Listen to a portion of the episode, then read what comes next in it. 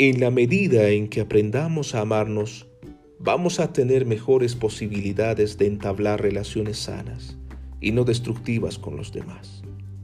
Mucho se nos dice sobre el hecho de amarnos a nosotros mismos, pero ¿qué tan conscientes somos de querernos y aceptarnos tal y como somos? Buenos días, buenas tardes y muy buenas noches. Es un gusto saludarles en estos cursos formativos de carácter virtual y en esta ocasión desarrollaremos el tema del amor propio. Comencemos.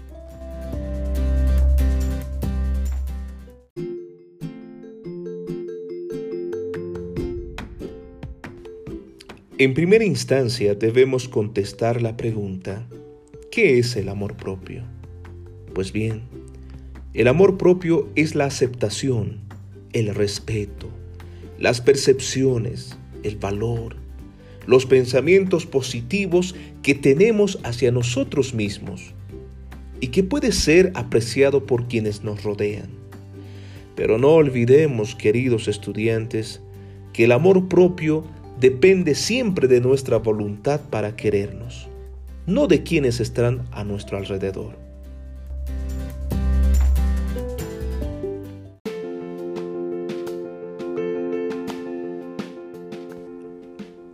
Y asimismo, es importante conocer sobre la autoestima.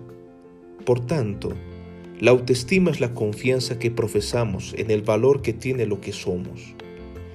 Esta seguridad suele vincularse a nuestro aspecto físico, a nuestra inteligencia, a nuestra profesión, a nuestro carisma, a nuestra creatividad. En suma, la autoestima es el concepto que tenemos de nuestra valía personal y de nuestras capacidades. Y entonces, ¿es igual al amor propio? No. El amor propio es mucho más profundo.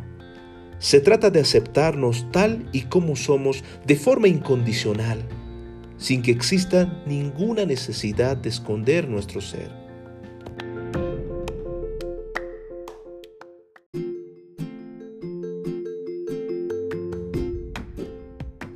Es importante comprender, queridos estudiantes, que el amor propio conlleva generalmente un incómodo proceso de introspección y autoanálisis, que pocos están dispuestos a emprender. Muchas veces preferimos comprar esa blusa o esos pantalones que nos quedan bien para sentirnos bien. Interesante, ¿verdad? En suma, podemos definir, queridos estudiantes, que el amor propio es la voluntad de cada uno sin embargo, nosotros podemos influir en los demás para fortalecer la autoestima de nuestros seres queridos. Con algunas palabras como confío en ti, estoy seguro que lo lograrás, eres único, eres una gran persona, me agrada pasar tiempo contigo, me agrada tu presencia. Estas palabras pueden fortalecer la autoestima de nuestros seres queridos.